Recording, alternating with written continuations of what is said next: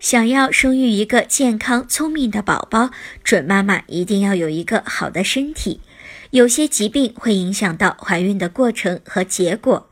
为了慎重起见，如果患有一些不易怀孕的疾病，准妈妈就应该积极进行治疗，在康复之后再选择受孕。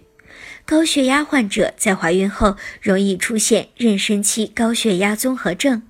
患有慢性高血压的准妈妈在怀孕后期可能很难控制血压的急剧变化，会使胎儿营养供应受到影响，容易发生胎盘早剥。